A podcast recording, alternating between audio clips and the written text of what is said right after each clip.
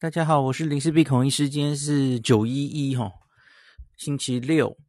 呃，今天啊，我们台湾好消息，有好消息也有坏消息哦。好消息，你要先听哪一个？好，先听好消息好了。好消息是今天零确诊哦，加零诶。呃，还有一个好消息，那个国中台。这是台北市的有一个国中生确诊，那后来也是大费周章吼，停课啊，然后狂列了非常多人呢，大家很担心他会不会是 Delta 什么的，诶，结果他是 Alpha，这个也算好消息啦吼。那可是不好的消息就是我讲错啦，我猜错了，我原来以为这个装修工人夫妻是路过的 Alpha，结果不是，他好像结果是。路过就得到 Delta 了，好、路过的 Delta，好，那到底是怎么样？今天的这个下午两点的记者会也蛮悬疑的，很曲折，因为一开始不是这样的哦。那我来跟大家稍微讲一下哦。那今天当然一开始宣布好消息加零了哦，那可是有点波折。那一开始罗富，然后就说定序啊，目前这个整个三十七案嘛停留。呃，对不起，什么三十七？讲太快。这二十七例哈、哦，幼儿园还有这个板桥的住宅，这个 Delta 案目前停在二十七例，已经两天了吧？哈，那目前定序到十八例。今天一开始是这样说，十八例。昨天到十二嘛，哈，现在又又多定序六例啊，那全部都是 Delta，那应该是同一株了哦。那关键的台北。国中生还有装修工人夫妇，一开始是说定序没有出来哦，那可是记者会开了一阵子哦，大概十分钟左右哦，罗富接收到了紧急通知啊，所以他马上跟大家报告哦，确认哦，这以上两个关键的结果，一个就是台北国中生应该确定是 Alpha，那装修工人夫妇确定是 Delta 这样子。好，那至此呢？幼儿园相关群聚二十七人中，已经有二十人确定是 Delta 了哦。那我们先讲国中生的消息，这是比较确认的哦。那他这个 IgG 阳性，没有 IgN 哈、哦，他测到 IgG 有抗体。那 CT 值一采，我们一开始就知道他 CT 值其实很高嘛哦，三十五点九四。那二采就阴性了哦，他他有一系列的效果。那个已经两次了哦，第二次就采不到了，所以研判他就是一个感染末期的阴阳人了哦。那研判感染已经有一段时间，那他八月初其实有一次有胸痛就医的一个历史哦。那可是胸痛不是一个新冠病毒感染很常见的症状嘛哦，只有胸痛，胸痛的话完全没有呼吸道呃症状等等的哦。那所以判断大概。至少这个感染可能在八月初之前呢、也许他已经记不得症状了，也许他只是个无症状感染者，都有可能啦哦。那他的妹妹、家人，然后目前匡列到六百多人吧，我我想他他是校队嘛，然后有匡列了非常多人，那这些全部 PCR 检查都是阴性，所以因此初步觉得这位国中生是虚惊一场了吼。那后来定序出来说是 Alpha 了，提早把它做出来了齁，那应该就是比较可以结案了齁，这个才叫路过的 Alpha 了齁。因为我们那时候有点担心，是因为他的外婆是住板桥嘛，只是因为这样的地缘关系，大家就风声鹤唳哦。好，那这例大概就是从种种迹象看起来，应该是不用太担心哦，虚惊一场。那我觉得我们接下来可能也会有。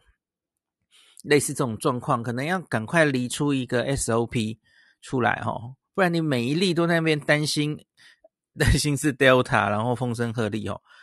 嗯，我觉得我们流程有加快，因为这一次的这个国中生还有这个装修工人呢，他定序的结果，大家可以去看一下，从他们确诊到现在公布哦，比较快哦。好，为什么呢？接下来就跟大家解释了哈。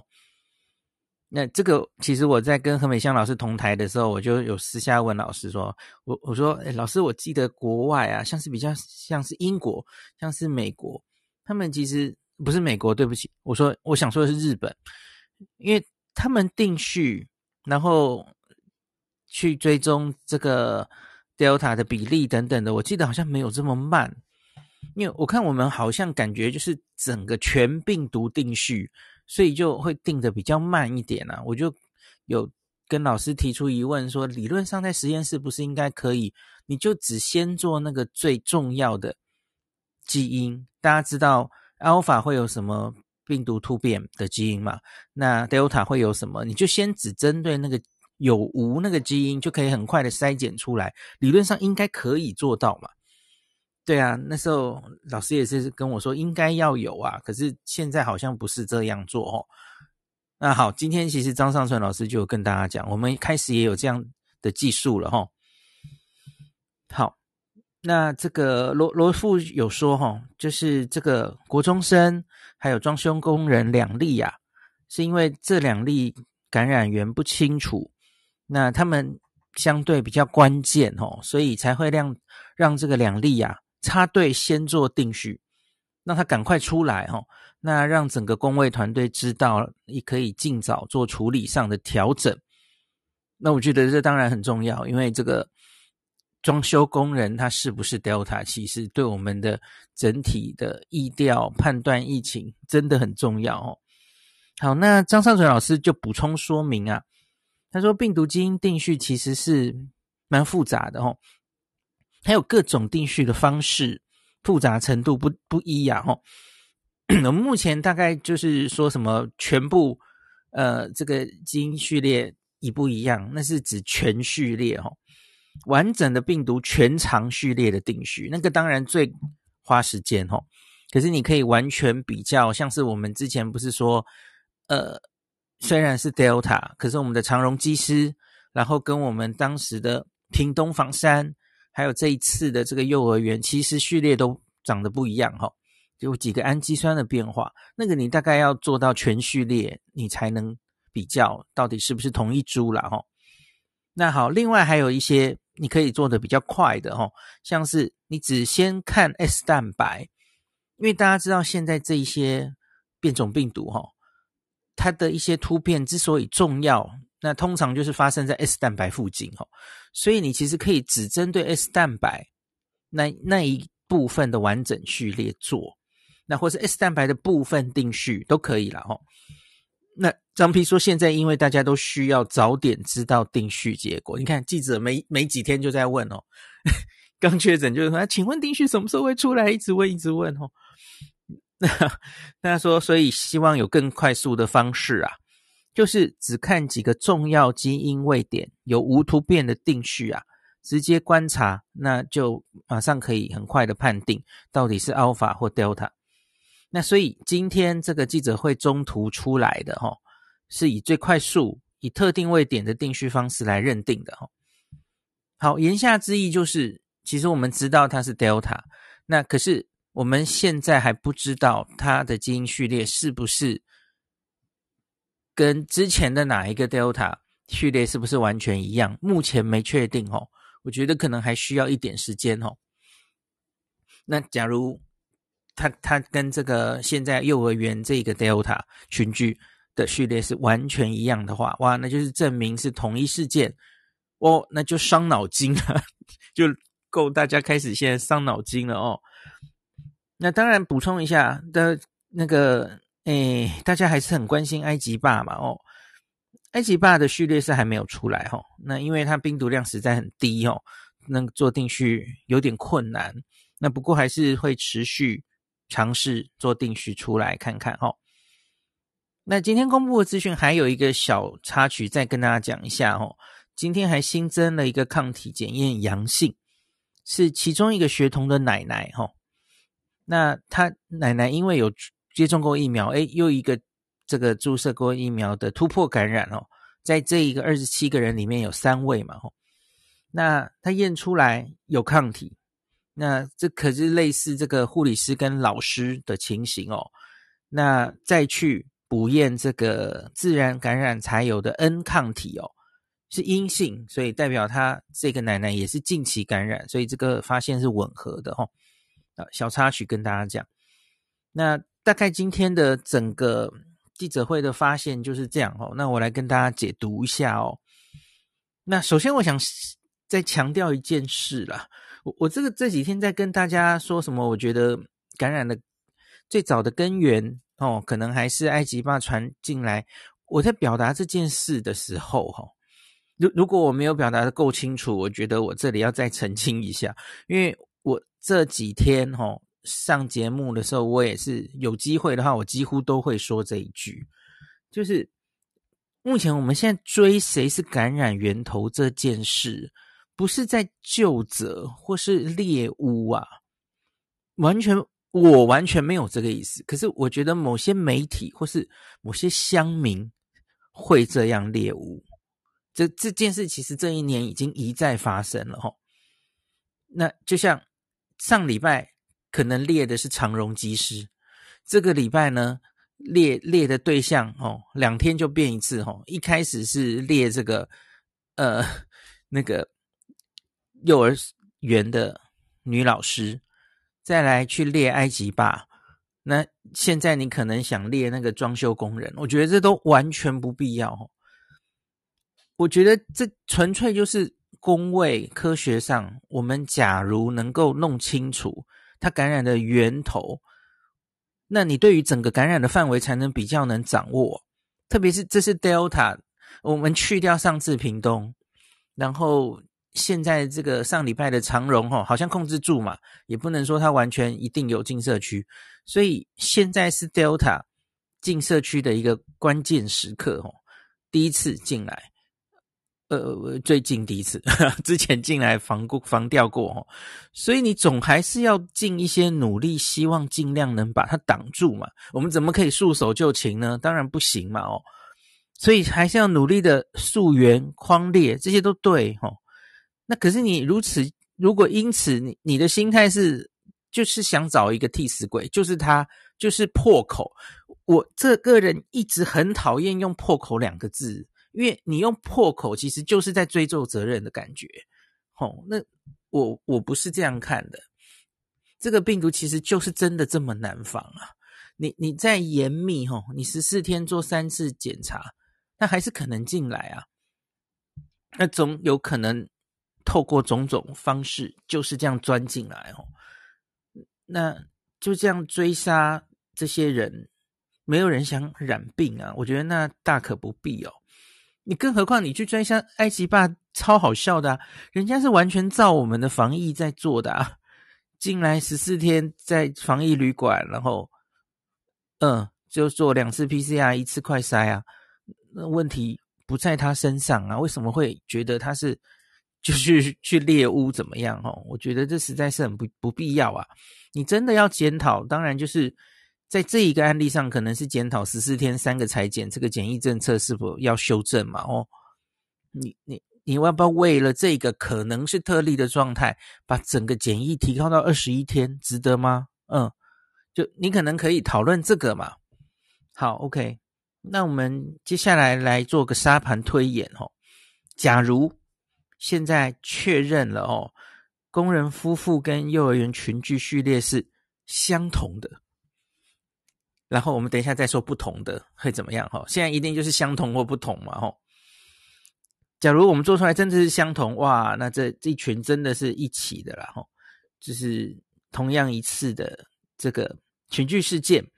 那可是问题是以现有的疫调，我们现在看到的疫调。装修工人是九月一号发病，他太太九月六号发病，那他们是八月十二到十四号去这个社区的耶。那假如这些人身上病毒完全都一样的话，这到底要怎么解释啊？那工人首先第一个怀疑不是工人是源头啊，因为工人一定也是某一个人感染给他们的嘛。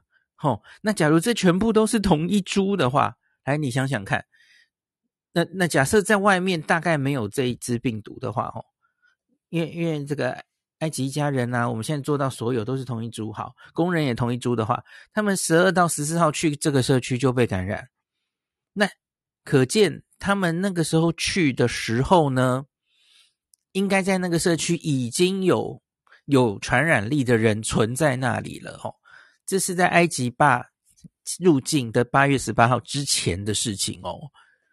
哇，那所以那就是那个社区还有一个传染源，我们根本还没找到，他的发病更是可能到八月初去了。哇，那其实就大条了。我直接说麻烦了，就是这个意思了哈。那另外还有一个这一个剧本不合理的地方是，那八月十二到十四，九月一号才发病，这样潜伏期是高达十八到二十天呢，十八到二十天。今天有一位记者问说，新加坡，新加坡觉得这个啊，这个新这个 Delta 哦，得到之后那个潜伏期变短。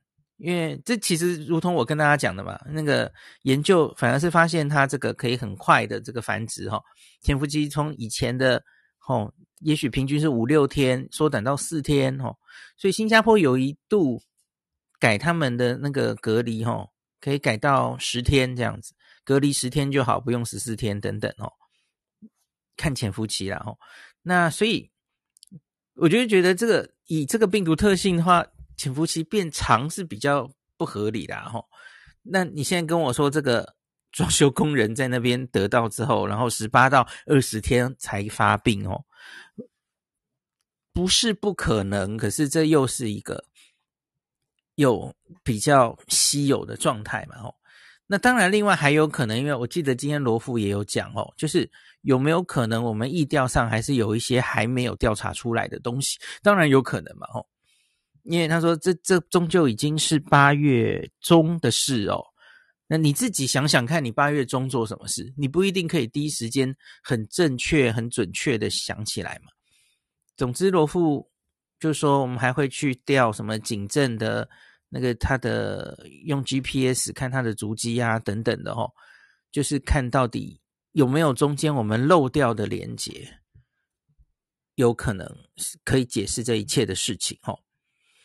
好，这个是有，假如他们是完全相同的话，吼，那那你可能当然就是想办法再把他们中间看有没有连接可以牵起来，在八月十二到十四那个时候之前，有没有可能还有人在社区里是感染过的，吼？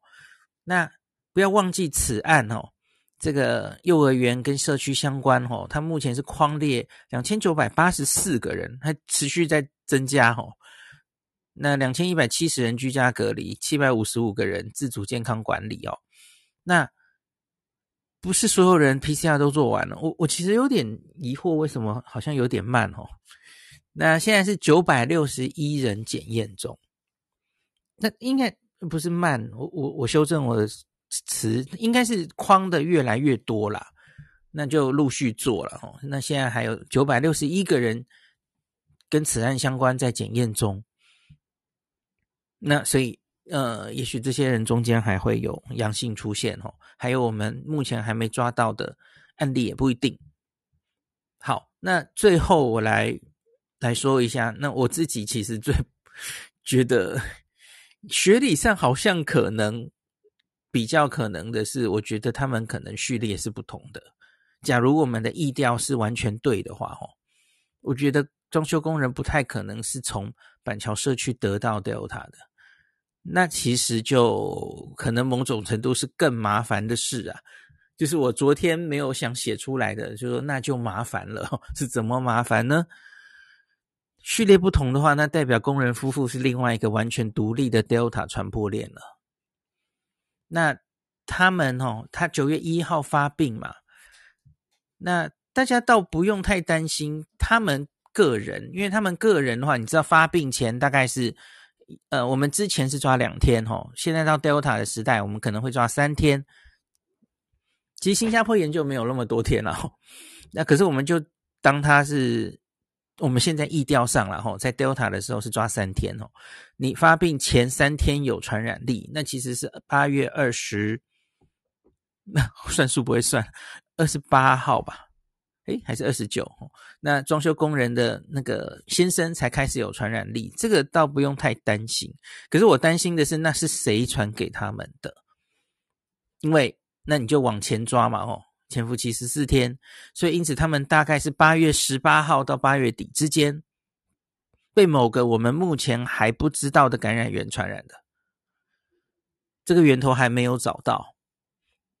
哇，那假如就是这边就是完全一个新的事件哦，那就叫他是路过的 Delta，那不是路过就得 Delta，他是路过 Delta 被我们抓到哦。假如是这一条路的话哦。